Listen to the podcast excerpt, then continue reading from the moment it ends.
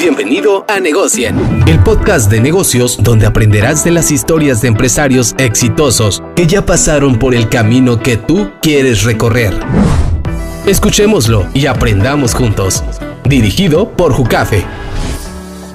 ¿Qué tal amigos de Negocien? Estamos hoy en el episodio número 17 con el gran Alfredo Ortiz. Alfredo, ¿cómo estás? Muy bien, muy bien Juan Carlos. Encantado de estar aquí para platicar un rato. Qué bueno, muchas gracias por hacerte el tiempo para visitarnos el día de hoy. Y como ya es costumbre, pues, al principio de cada episodio pues, empiezo con la cartilla para que los que todavía no saben quién eres conozcan un poquito de tu background, ¿no? Venga. Y pues, empezando, eres fundador y CEO de Smartco, que ya tienes 13 años de experiencia como empresario en el tema de empaque, ¿no? Es una empresa de empaque, ¿no? De packaging. Eres ingeniero mecatrónico con maestría en ingeniería de empaque precisamente en Michigan State University, presidente de la Comisión de Empresarios Jóvenes Coparmex del 2021 al 2022 y hoy actualmente secretario del Consejo Directivo de Coparmex Tijuana. Y bueno, para empezar, Alfredo, me gustaría que me platicaras un poquito de Smartco, ¿no? De qué es la empresa, a qué se dedica, cómo empezaste. Claro, mira, Smartco es una empresa en donde desarrollamos soluciones de empaque para clientes de diferentes rubros. El decir el tema de soluciones de empaque me parece que es importante profundizar que damos toda una propuesta de valor atrás de lo que hay el empaque. El empaque es un producto que es clave para cualquier marca. Es el vehículo que mueve al,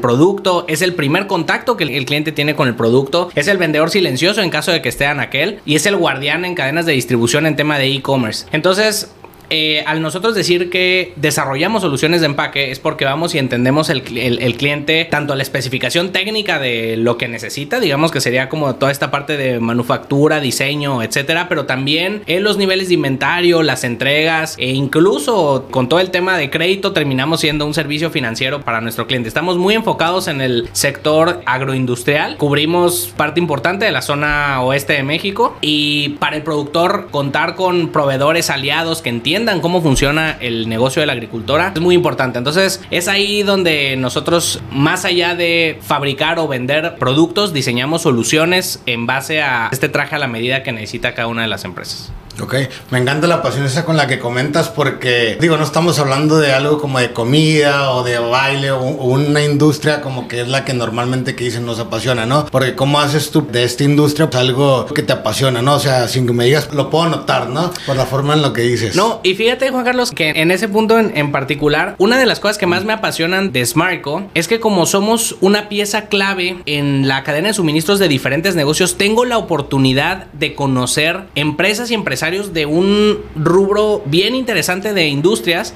incluso en ubicaciones completamente diferentes. Es decir, por ejemplo, en la parte de proveedores trabajamos muy fuerte con empresas en Perú, con empresas en China y tienes ese uno a uno con el empresario, con la cultura, con la gente. Ves cómo funciona una fábrica peruana, chilena, mexicana, americana, ¿no? Y por parte de los clientes es bien diferente el perfil o la necesidad que tiene un comercializador de uvas en Bakersfield, un productor en Caborca, por ejemplo, o un industrial, un CEO de una maquiladora aquí en Tijuana. Entonces, eso me ha dado la oportunidad de ir conociendo y tomando piezas para mi formación empresarial, pues de un abanico bien amplio, ¿no? De industrias. Entonces, creo que además de, pues por supuesto, toda la parte técnica del empaque, me formé en eso, me gusta, lo disfruto muchísimo. Tener la oportunidad de ser parte de la historia empresarial de tanta gente es lo que más me apasiona en mi trabajo. Claro, no, me imagino que también según la cultura donde venga cada producto que estás empacando, también cambia la forma del empaque y todo esto, ¿no? Claro, claro, completamente. Sí. Si estamos trabajando con una empresa que está desarrollando productos tecnológicos, necesitamos empaques complejos, tienen que gritarle al consumidor que es un producto premium, que trabajamos con todo el tema del out of the box experience, toda esta parte que habla de un producto complejo de alta tecnología. Por otro lado, si estamos trabajando, por ejemplo, un producto orgánico que queremos darle a entender al consumidor que prácticamente se cortó la fresa esa mañana y esa tarde está en esta tienda orgánica en San Diego en donde están comprando sus fresas, pues al contrario, tiene que ser un empaque sumamente simple para que realmente pueda comunicarle eso al consumidor. Entonces, qué interesante. O sea, de hecho está muy relacionado al marketing, eso que me comentas, ¿no? No lo hubiera pensado, pero realmente comunica, ¿no? Y, y es de lo principal. Eso me lleva a una duda que tú cuando iniciaste con el tema de Marco, no sé si la empresa la creaste luego luego con ese nombre desde los 13 años, porque ahorita ahorita veíamos que estudiaste una maestría en ese sentido, ¿no? De empaque. ¿Tú ya habías decidido que querías formar una empresa de eso? ¿Primero estudiaste, después decidiste? O, no, no, no, mira, mi mentor de toda la vida y seguimos trabajando juntos es mi papá. Él, antes de formar Smarco, ya tenía 15 años de experiencia en la industria del cartón corrugado, particularmente. En ese momento yo estaba saliendo de, de la escuela y trabajaba en una empresa manufacturera aquí en Tijuana, en el departamento de calidad, y él es el que forma el modelo de negocio, la marca, etcétera, y me invita a unirme, ¿no? A lanzarlo. Y a partir de ahí empezamos. Sí, desde el principio se llamó Smartco. Hace muy poquito, hace un año, hicimos ahí un rebranding en donde le incluimos la palabra packaging en la parte de abajo, porque de pronto había que explicar qué significaba Smartco, ¿no? Al momento en el que él abre la empresa, mi papá es un emprendedor nato. Toda esta parte visionaria, fresca de hacer nuevos negocios, él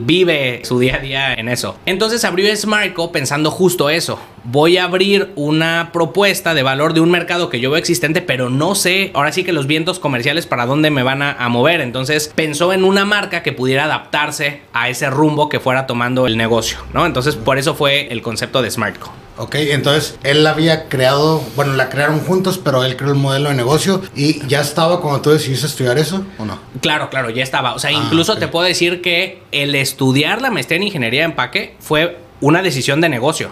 Ah, o sea, fue para fortalecernos necesitamos alguien que sea un crack técnico, digamos, que nos dé esa diferenciación contra todas las industrias, contra todas las empresas que competimos. En una expo en Chicago, conocemos esta universidad que estaba promocionando su programa y me metí, la verdad, una cosa súper interesante. Unos años después fundamos, bueno, desarrollamos el diplomado de ingeniería de empaque en CETIS. Eh, estamos el día de hoy liderando el diplomado de ingeniería de empaque en CETIS Tijuana y CETIS Mexicali y invitamos a colaboraciones a maestros de la universidad que me dieron a mí en la maestría, algunos doctores con los que compartía el salón de clases. Entonces la verdad es que fue una muy buena experiencia porque el mundo del empaque es grande pero pequeño al mismo tiempo y les puedo decir que en esa universidad están los autores de los libros que inventan el empaque del mundo como lo conocemos el día de hoy. Ok, ¿en qué rama encasillarías el empaque? Fabricación industrial, es, un, es un producto de manufactura.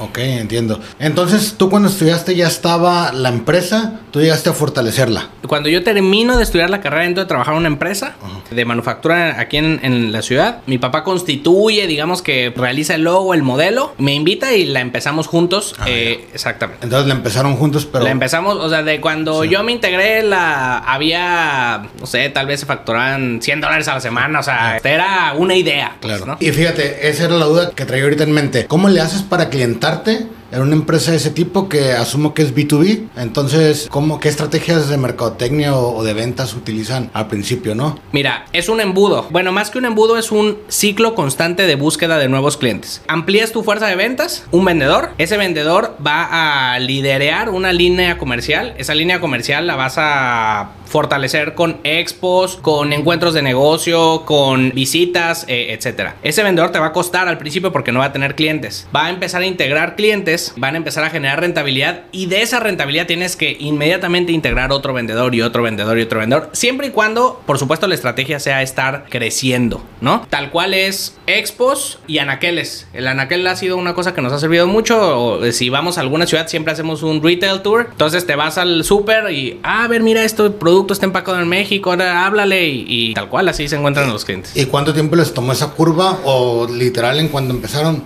me decías, es que vendíamos, facturábamos 100 dólares, ¿no? ¿Cuánto tiempo es la curva que les tomó a ustedes como para llegar a un punto de equilibrio y decir, vale, pues esto ya... Ya pinta, que es negocio. Sí. Yo creo que como el segundo año ya teníamos este airecito de decir esto va caminando por buen camino. Mi jefe le inyectó su salario íntegramente a la empresa esos primeros dos años. Entonces realmente la conversación siempre fue cómo crecemos, cómo hacemos, no tanto cómo sobrevivimos, que muchas veces es el reto principal del emprendedor, ¿no? Cuando emprendes algo, tienes que asegurarte que el modelo, que por como estás estructurado, no estés preocupado en sobrevivir, porque cuando uno está productor en sobrevivir, no puedes de ninguna manera pensar en cómo crecer. Claro, tú mismo te pones ahí la barrera mental, ¿no? Sin querer. Y la barrera mental, y aparte, imagínate que tú y yo trabajamos juntos, yo trabajo para ti, y estás corto para pagarme la semana, pues esa va a ser la prioridad de la conversación entre los dos. ¿No? Va a estar muy difícil que llegues a pedirme una entrega de resultados o que te entregue qué prospectos fueron los que visitamos. Entonces, sí, definitivamente la regla de cash is king es clave, ¿no? Hay que tener el flujo efectivo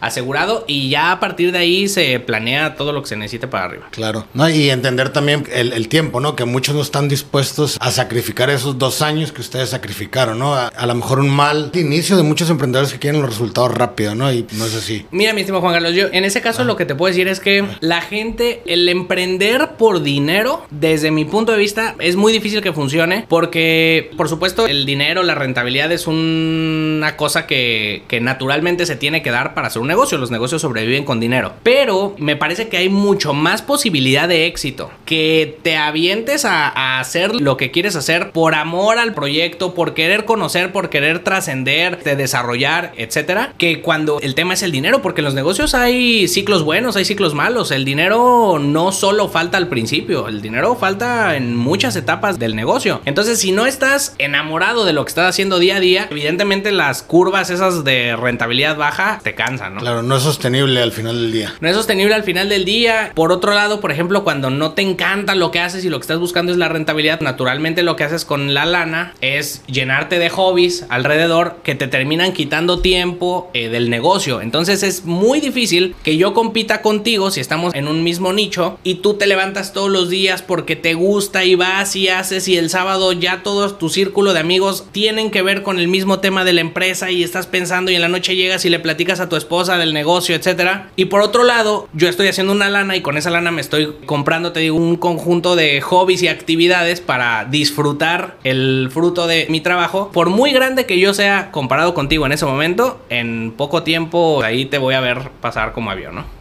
Claro. Actualmente, ¿cuántos colaboradores tienen en la empresa? Mira, el día de hoy somos cerca de 40 colaboradores. En temporada alta hacemos algunas operaciones adicionales que terminamos siendo algunos 80, por decir. Cinco años después de haber empezado con todo esto, mi hermano se integra al equipo, mi hermano menor, y unos años después abrimos una empresa para fabricar esquineros. Ahí son más personas, son 70, 80 personas este, siempre. Digamos que como estructura, como grupo, debemos ser unos 140 colaboradores más. Ok.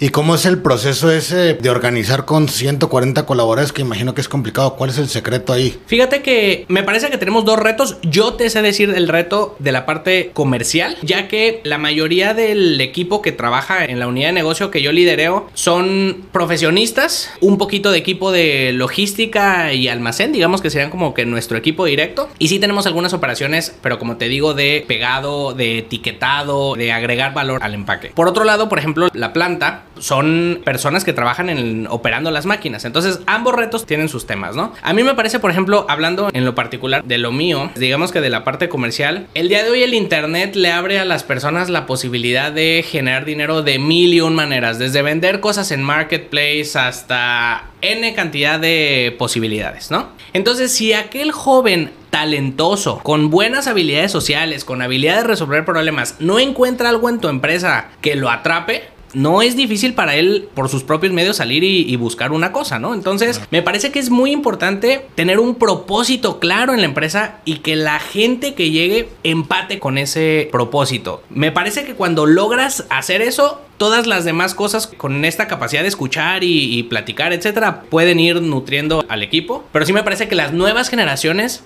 ya no están dispuestas a trabajar por sobrevivir o por llevarse una lana, porque como te digo, gracias al internet y a Tijuana, simplemente en donde vivimos, pues tienes mil y una opciones. Claro. Y fíjate que los empresarios que vienen siempre me comentan que coinciden con esos problemas, ¿no? Que a lo mejor hay oferta laboral y tu trabajador sabe que si él se va de tu empresa, ahí enfrente va a tener otra oferta, ¿no? Entonces, se podría decir que no es tan común que las personas cuiden su trabajo, al menos aquí en Tijuana. Me imagino que no es en todo el país, pero sí por la oferta laboral, ¿no? Entonces, regresándome un poquito a lo que me decías, ¿no? Platicábamos también cuando me mandabas el audio con un poco de la información, que para ti es muy importante el tema de que una empresa puede, digamos, encaminar la vida personal y familiar de una persona, ¿no? Eh, un poco de eso, que se me hizo muy interesante. Una vez escuché que alguien decía que la gente no íbamos a las empresas a trabajar, que las empresas, la gente íbamos a las empresas a hacer vida. Y es una cosa con la que comparto completamente. Estamos más tiempo despiertos en la empresa que en nuestra casa. Entonces, si en la empresa en la que trabajas se viven valores, se vive un espíritu de siempre mejorar, de salir a emprender, de vamos para adelante. Si nos equivocamos, lo aceptamos, nos reagrupamos, pero volvemos a ir. Cuando está siendo influenciado por un grupo de líderes, uno trabaja en la empresa y buscas un sentido de liderazgo a quien seguir.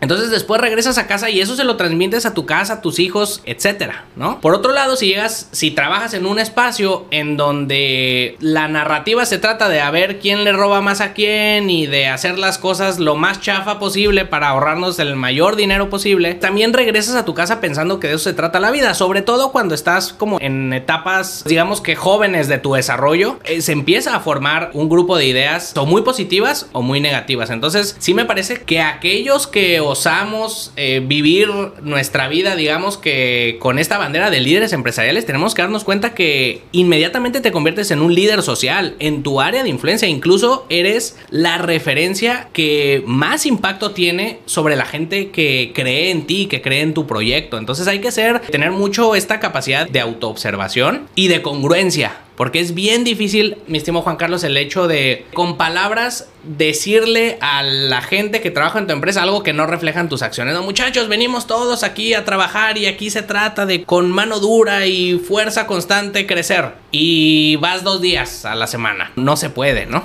Claro, hay que ser congruente con lo que predicas. Hay que ser congruente con lo que predicas. Esto que me estás platicando, entonces entiendo que es parte como de crear una cultura, ¿no? Una cultura y cómo le haces para hacerlo en tu empresa, ¿no? En estos 13 años. ¿Crees que eso también ha sido un factor clave en el éxito? Totalmente. Mira, cuando primero es muy importante identificar que el líder es la edificación de la cultura de la empresa. Ese es el principal trabajo del director de una empresa, ¿ok? Tú piensa en Apple y Steve Jobs era una estatua de Apple. ¿No? Entonces, al principio, cuando todavía no tienes una estructura, una cultura organizacional, digamos, institucionalizada, es tu forma de crear cultura, ser quien eres. Se va a acercar la gente a quien le guste el modo Juan Carlos, ¿no? Vas a trabajar con clientes a quien le guste el modo Juan Carlos y vas a encontrar proveedores que te van a dar las facilidades del mundo siempre y cuando les guste el modo Juan Carlos. Conforme las empresas van avanzando, es importante trabajar en institucionalizar eso. Entonces, es ahí donde pones el cuadrito, ya sabes, con los valores, con la cultura organizacional, juntas al equipo, construyen una visión, una visión que, como te digo, sea congruente con lo que estamos diciendo, ¿no? Si todos vamos a la empresa a revolucionar la forma del servicio, pues ahora sí que todos van para allá. Entonces, me parece que es muy importante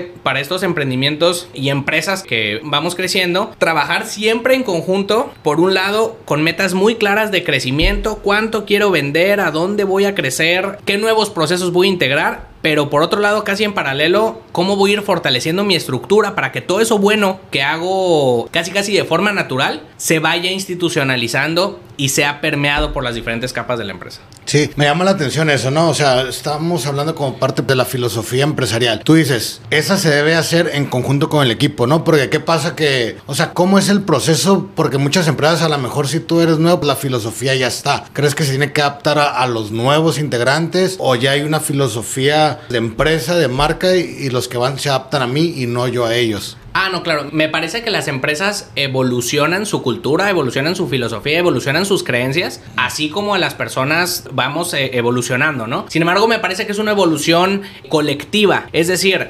seguramente las creencias que tiene Alfredo y las creencias que tiene Marco no son las mismas que las que teníamos hace 10 años. Y no puedo decir que las creencias de Smarco han cambiado porque mis creencias han cambiado. Yo he cambiado en conjunto con las creencias de Smarco, con la gente que se mantiene y que estamos ahí a lo largo del tiempo. Entonces, cuando llega alguien, una nueva persona, también muy importante pensar en qué área de la estructura de la empresa, pero vamos a pensar que llega una persona a una posición de liderazgo, va a llegar con nuevas creencias, con nueva cultura y le va a inyectar esas cosas a la empresa, ¿no? Aquellas cosas que sean bien tomadas por la organización y que veamos que nos van a llevar a otro nivel o que van a fortalecer algún área de oportunidad que teníamos, las vamos a adoptar y van a ser ese nuevo Smartco. Entonces, pues creo que es importante ver esa parte. Y en nuestro caso, Juan Carlos, siempre nos pasa en diciembre que volteamos a ver el año pasado y han cambiado muchas cosas, ¿no? Entonces, el hecho también me parece de tener esos espacios de reflexión con el equipo para que vean esos cambios y todos juntos entender e incluso digerir un poquito esos cambios, ayuda mucho a esa parte que te decía de institucionalizar la cultura. Claro, no muy importante. Alfredo, me comentabas que del equipo ya formaban hasta 180 personas en diferentes periodos, pero bueno, estamos hablando que iniciaron dos, ¿no? Iniciaron tu, papá y tú. Y su esposa. Ah, y su esposa. Tres, tres personas. sí, tres, socios.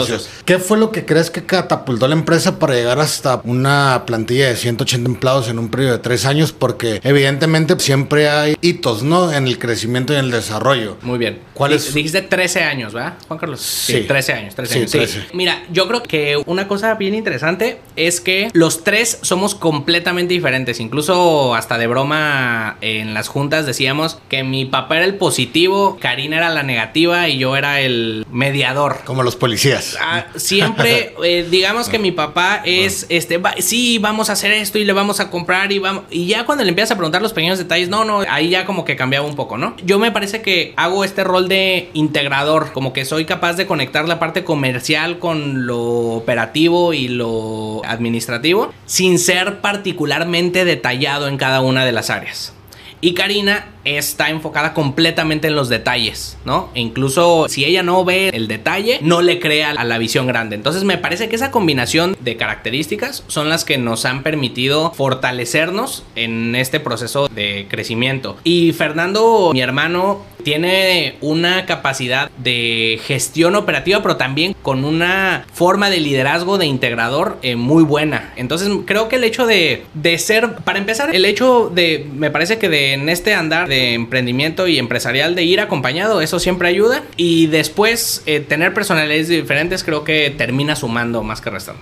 Claro. En ese transcurso, la mayoría de sus clientes son de recomendación o son de prospectación, o sea, de sus estrategias de venta. En este momento, en la parte agroindustrial, son de prospectación, pero que se solidifican a través de una recomendación. Es decir, ya llevo buen tiempo trabajando contigo, y sé que tienes un conocido compadre que sé que es una buena empresa, pero no me ha permitido, te pido favor y ya me ayudas, me presentas y pues ahí vamos trabajando, ¿no? Entonces siempre llega alguien, digamos, a validarlo, ¿no? Es bien importante. La primera barrera a romper en un negocio como el del empaque es la barrera de la confianza. El empaque es un showstopper, o sea, si tú tienes tu temporada, imagínate que eres un productor de espárrago. Juan Carlos, estuviste trabajando nueve meses para poder cosechar tres si yo no te surto la caja en el momento que te dije, no te estoy afectando tu producción de dos semanas. Te puede afectar la producción de todo tu año, ¿no? Y no sé cómo sea la situación financiera de tu empresa, pero si dependes de tu año, como casi todos los que estamos en esto, pues estoy arriesgando la supervivencia de tu empresa. Entonces, eres un proveedor en donde necesitas altos niveles de confianza para que la gente te abra las puertas porque literalmente te conviertes en su socio comercial. Tu socio comercial en ese punto en el que tu cumplir o no cumplir con lo que prometiste termina generando un éxito en base ya por supuesto al modelo de negocio del cliente o un fracaso total. Entonces una gran responsabilidad. Claro. En esta industria, ¿no? Si alguien que estuviera viendo este podcast y dice, órale, qué buena onda, a lo mejor yo estoy estudiando alguna ingeniería o, estoy en esa rama, ¿no? De la producción o tal. ¿Qué consejos tú les podrías dar si quisieran empezar a lo mejor algún negocio parecido al tuyo, ¿no? Donde tú estás. O sea, si tú empezarías, ¿cómo lo harías? ¿Lo harías igual? Si yo empezara, ¿cómo lo haría? Sí, lo haría igual. Me parece que es muy importante. Nuestra mayor fortaleza, yo creo que es la parte comercial, ¿ok? Entonces, me parece que es bien importante que todos visualicemos que el pool de los negocios es la parte comercial. A menos que estuviéramos, por ejemplo, en algún tema de IT o otra cosa, ¿no? Entonces, yo lo que les diría es identifiquen qué es lo que requiere el mercado. Siempre en todas las industrias hay puntos de dolor, ¿no? Me surten absolutamente todo bien y esto está bien competido y tengo proveedores esperando, pero esta, esta etiquetita que, híjole, es un problema porque la pegan a mano, ahí es donde tienes que solucionarle al cliente. Cuando le solucionas eso, alguien te va a dar la oportunidad de trabajar con ese otro producto de más volumen, con márgenes más castigados, etcétera, y ya tiene cierta atracción para aguantar un poquito esa curva. Entonces, me parece que hay que encontrar puntos de dolor. Muy importante identificar en qué ligas de negocio estás para que te pongas a trabajar en esa liga y puedas ir creciendo. Porque también en ocasiones pasa que las personas creemos que estamos en el negocio para el dinero que nos alcanza. No sé cómo decirlo. Es decir, muchas veces creemos que la barrera para estar en negocios más grandes es el dinero. Y desde mi punto de vista no es así. Entonces, de pronto la gente hace un ahorro muy grande o consigue un inversionista que por alguna razón le da una lana grande y se mete a un negocio de una liga superior a la que su mente de emprendedor está. Entonces ahí las probabilidades de éxito se reducen. Es mucho mejor probar en chiquito, aprender, vas, no me salió, regresas, reinventas, reestructuras, etcétera. Y poco a poco vas creciendo en una espiral muy positiva, con una pendiente relativamente cuidadosa, ¿no? Que si te equivocas en algo no pasa nada. Te digo, vas para atrás, lloras un poco y le sigues dando. En esta industria se necesita mucho el recurso tecnológico, es decir, maquinaria y todo esto. Sí, sí, definitivamente sí. Me parece que en esta industria podemos hablar de dos tipos de tecnologías. La tecnología del producto, es decir, tú eres un productor de lechugas y yo tengo un desarrollo de tecnología de una bolsa con una permeabilidad específica que va a permitir respirar a las lechugas mejor mientras están empacadas y por lo tanto tu tiempo de vida en aquel va a ser mejor.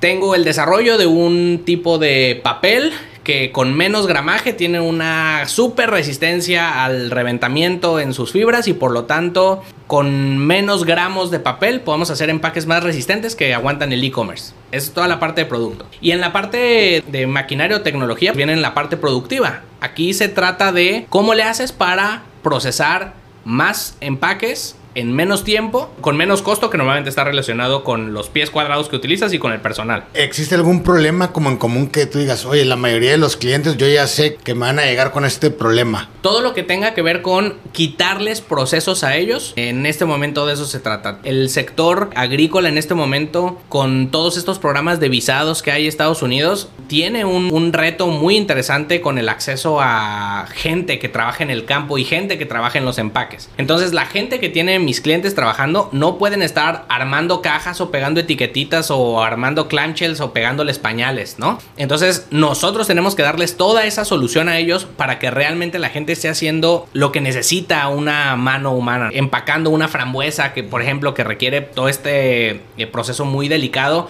que sería súper complejo automatizar. Sí, ustedes ofrecen el servicio completo, o sea, no solo crean digamos las cajas, sino también eh, lo empacan. No lo empacamos como tal, pero sí hacemos todo el servicio completo en el aspecto de, por ejemplo, eres un cliente de necesitas muchas cajas al día, entonces necesitarías poner gente a armar cajas, te ponemos una máquina que te arma las cajas y ya todo el diseño, etcétera, ¿no? Eres un cliente que tiene muchas marcas en tus fresas, entonces requieres que te estén etiquetando en diferentes marcas en día a día. Tenemos máquinas que etiquetan automáticamente, ese tipo de cosas. Ya. Ok, muy bien. Ok, Alfredo, ¿no has pensado en otros emprendimientos que tengas o cómo ha sido esto para expandir tu negocio? Sí, claro, mira, siempre está el tema de la diversificación, ¿no? Y me parece que la parte de la diversificación va alineado también en el momento de vida que está uno. Es decir, probablemente cuando esté en otro punto de mi vida empiece a entrarle algún tema inmobiliario, una cosa un poquito más pasiva. Sin embargo, ahorita nuestro modelo de apertura o de emprendimiento tiene que ver con cómo este nuevo negocio va a fortalecer a los demás. Entonces, si lo que hacemos es una cosa, digamos que fuera de nuestro control y por lo tanto nos vamos a tener que meter una curva de aprendizaje, al menos que esta curva de aprendizaje nos fortalezca a los otros negocios. Es decir,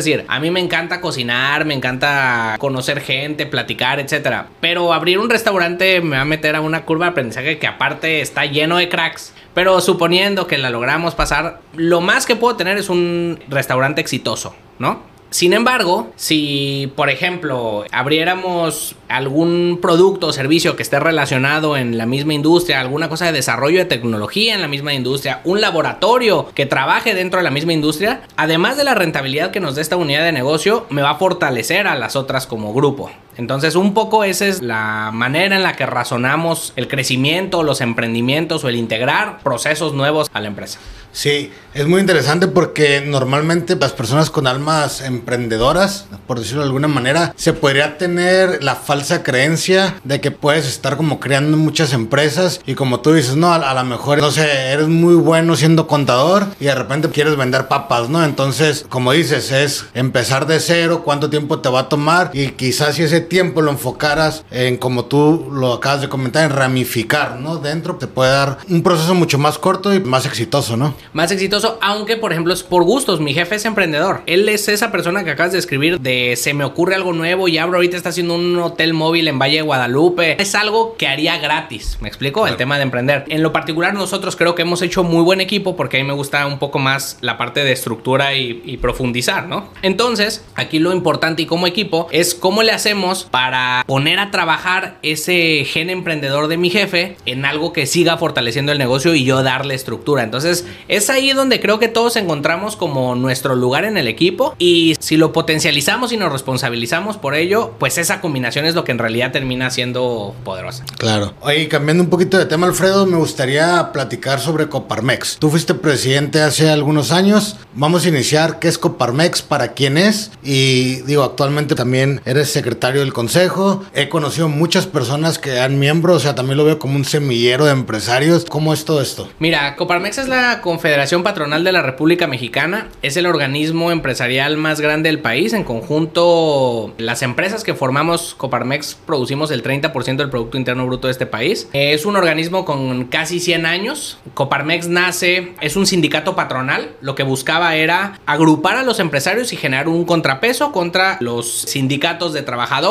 el gobierno. Todos estaban organizando. Había que organizar a los empresarios para pues ser ese contrapeso en las tomas de decisiones. Sin embargo, desde mi óptica a lo largo del tiempo, la misión de Coparmex ha sido desarrollar más y mejores empresas. Y es ahí donde está en una constante evolución porque lo que hoy significa ser una mejor empresa en 2023 seguramente es completamente diferente a lo que significaba en 2008. ¿No? Entonces, sí es un semillero de, emprendimientos, de empresas, pero también es un semillero de, como te digo, líderes empresariales y líderes sociales. Porque desde mi punto de vista, en este proceso de formación como emprendedor, es muy importante. Para mí, Coparmex ha sido como la escuela y llego a aplicar a la empresa y me regreso a la escuela y me regreso a aplicar a la empresa. Cuando aparte de todo estás en una figura de liderazgo, el reto se vuelve mayor porque estás en un espacio, para empezar, de muchos líderes, en donde nadie gana absolutamente ningún dinero por estar ahí. Es una cosa totalmente de servicio. Entonces, ¿cómo le haces para ser un líder de otros líderes y que aparte de todo no están teniendo un beneficio económico por estar ahí? ¿no? Entonces, me parece que el,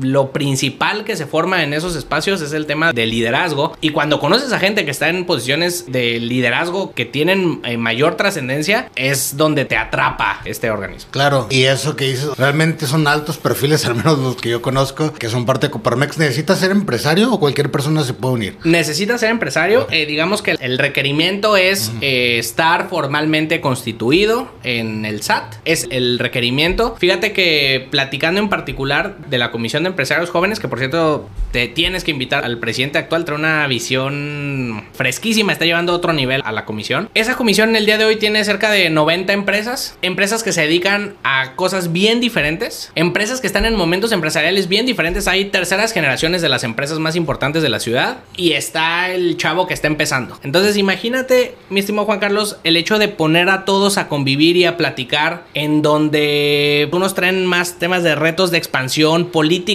misma dentro de la empresa y el otro está pensando en cómo le hace para fortalecer y generar un valor a través de eso que le encanta hacer, pues, ¿no? Entonces, cuando tienes un problema primero vas ahí y alguien ya lo tuvo, alguien está pasando por él y alguien ya lo solucionó. Entonces, las pláticas se convierten muy, muy interesantes y la experiencia se multiplica cuando encuentras esta función de servicio. Es decir, te das cuenta que todas aquellas cosas que podemos hacer hacia adentro de la empresa, como lo que platicamos de una cultura organizacional positiva, de promover los valores, de convertir a mejores ciudadanos en la gente que trabaja en la empresa, estos organismos te dan, Coparmex te da la posibilidad de ampliar con tus colegas líderes de empresa. ¿Y cómo es la dinámica en un día a día en una reunión de Coparmex? O sea, ¿es como que una especie de conferencia o es un networking abierto? ¿Cómo es esto? Muy bien, mira, Coparmex está organizado en cerca de 70 centros empresariales a lo largo y ancho del país. Cada centro empresarial tiene un presidente y un consejo. Ese consejo está constituido por comisiones de trabajo. Hay una comisión de seguridad, una comisión de educación, una comisión de empresarios jóvenes, una comisión de movilidad social,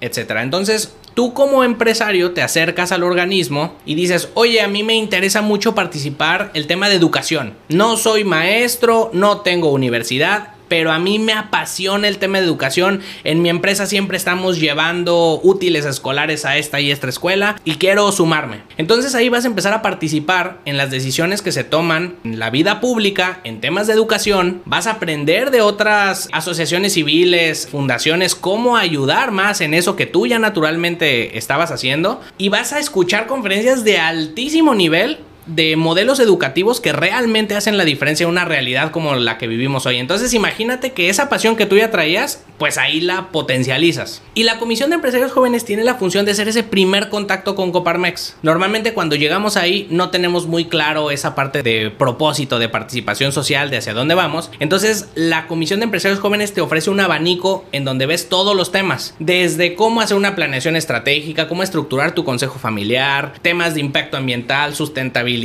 etcétera pues no. Entonces, normalmente me gustó mucho, como comentaste, el tema de que la gente que conoces que viene de la comisión termina creciendo porque ahí se facilita todo ese encuentro contigo mismo y sigues participando y por lo tanto, como lo estás haciendo, como te digo, con, con pasión, con ganas, pues se termina viendo ese crecimiento en tu negocio. Claro, muy interesante. Me quedó una duda porque comentabas de que, bueno, cualquier persona que a, a la mejor figura en el SAT puede registrarse, o sea, cualquier empresario, pero vamos a decir, si un profesionista como un contador, ¿no? Que a lo mejor no tiene un equipo, pero está registrado en el SAT de alguna manera. O sea, Totalmente. eso es aplicable. Completamente. Tú Ah, puedes ok. ir para allá. Mientras nosotros como centro empresarial tengamos un RFC a quien emitirle su comprobante fiscal, eres bienvenido a integrarte. Como te digo, normalmente las empresas se integran buscando usar los servicios que ofrece el centro empresarial, que por cierto son capacitaciones de súper buen nivel para las empresas de los socios. Les gusta participar en los networkings. Si te gusta jugar golf, se organiza eh, un torneo golf top en la ciudad y después ya encuentras toda la parte de servicio. eh, entonces, la verdad es una experiencia bien, bien. Claro, eso es, fíjate, súper importante porque creo que es algo, o al menos yo conociendo tantas personas de ese ámbito que, como te comentaba, ya han pasado por aquí, no había hablado de eso. Y para las personas que nos están viendo, que estamos hablando con personas con alma emprendedora, ¿no? Puede ser realmente una escuela para alguien que está viendo y empezando y no son tantos requisitos realmente, ¿no? Para participar, unirse y aprender de personas que ya tienen la experiencia, como tú dices, llegas y ya hubo alguien que tuvo ese problema y lo resuelve más rápido. Claro, completamente. Aparte de todo, ahí te haces de mentores, te haces de colegas, te haces de socios, te haces de proveedores, te haces de clientes. Una cosa bien interesante, Juan Carlos, que me parece que da el hecho de pertenecer a este organismo, a esta confederación tan grande, es que a través de participar en los eventos nacionales, es decir, el día de hoy te afilias a Coparmex Tijuana, pero no solo vas a participar en las cosas de Coparmex Tijuana, vas a participar en las cosas de Coparmex Nacional. Entonces, si buscas el tiempo para estar asistiendo a las juntas nacionales en la Ciudad de México, en menos de lo que te imaginas, vas a tener amigos en los 32 estados de la República. ¿No? Y esos amigos se convierten en socios y esos socios te consiguen clientes y empiezas a expander tu empresa. Y aparte de todo, justo lo que te decía que era lo padre que me gustaba del empaque,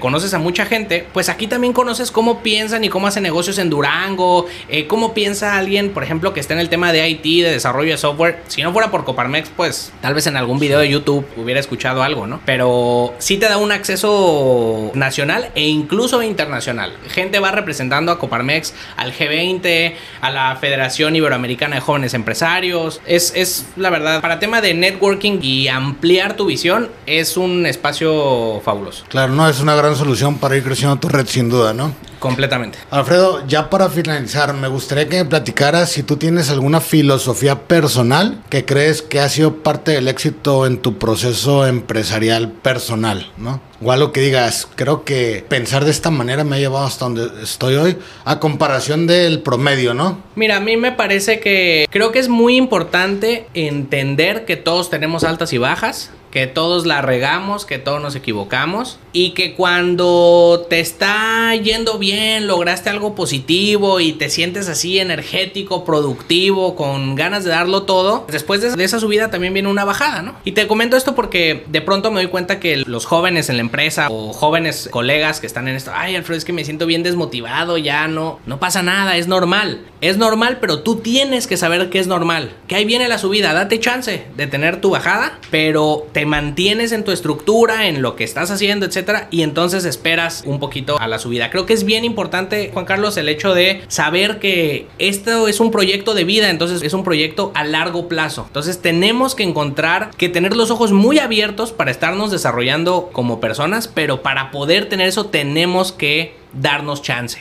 Entonces, si le intentamos por una ruta y no nos funcionó, no pasa nada, hay que reflexionar, pero sí darnos esa oportunidad de equivocarnos, ¿no? Claro, entender que es parte del show. De entender que es parte del show andar de malas, tener flojera, no querer hacer nada, querer apagar el teléfono, quererte ir a subir a una montaña y desaparecerte, es parte del show, de eso se trata. Platícalo, coméntalo, no pasa absolutamente nada. Y cuando estés bien arriba, que te está yendo súper bien, etcétera, también acuérdate que es parte del show y que ahí viene otra bajadita. Entonces, entonces, de esa manera yo creo que también te mantienes un poquito más equilibrado y vas cerrando esos cortos de o arriba o abajo, ¿no? Que yo creo que todo mundo que se mete al tema de emprender le gustan las emociones fuertes. El tema es cómo lidias con esas emociones. Claro. ¿Qué le dirías al Alfredo con la experiencia y sabiduría que tienes hoy al Alfredo antes de empezar con tu empresa? ¿Qué haría diferente o lo haría igual? Fíjate que no, yo creo que sí haría las cosas igual, pero no porque las hice muy bien, sino porque nadie experimenta en cabeza ajena. O sea, es decir, aunque yo ahorita me esforzara toda la noche y le escribiera una carta y un libro y le pusiera los 10 tips que tiene que seguir, no me iba a hacer caso. Él iba a ir a vivir lo que tenía que vivir en ese momento, se iba a ir a estrellar en las cosas que se tenía que estrellar para aprender. Entonces, tal vez le diría eso que te dije. Dale leve, date chance de equivocarte, te vas a equivocar, la vas a regar, vas a tomar buenas, malas, medianas decisiones, date chance, no pasa nada. Excelente. Por último, un tip que le puedas dar sobre empaque, quizá a emprendedores que nos estén viendo y puedan tener una necesidad de empaque, ¿en qué se deben de fijar? Muy bien, fíjate, uno de los temas que no toqué en esta charla es el tema de mi familia. Entonces, te voy a dar un tip para cualquier emprendedor y de ahí nos brincamos al tema del empaque. No puedes divorciar tu vida familiar de tu vida social y de tu vida empresarial. Todo tiene que estar perfectamente conectado. En el momento en el que el tiempo de tu chamba es enemigo del tiempo de tu familia y tus camaradas son enemigos del tiempo de tu familia y del tiempo de tu casa, en ese momento perdiste porque ya no sumas. ¿Ok? Entonces, si eres un hombre de familia, eres un hombre de empresa y eres un hombre de amigos, de sociedad, de participación, tienes que hacer que todas las cosas se complementen unas con otras. Es decir, métele con toda la empresa, invita, integra tu familia en tus actividades de la empresa y integra tu vida social a la gente con la que estás trabajando en estas dos cosas. De esa manera, todo el día estás trabajando, todo el día estás con tu familia y todo el día estás participando. Nunca está esta discordia entre una cosa y otra. Y en el tema del empaque, yo lo que les diría es, acuérdate que el empaque es parte de tu producto. Si tienes un excelente producto, pero el empaque en donde lo estás entregando no habla, no dice esa narrativa que tú quieres decir a través de tu marca,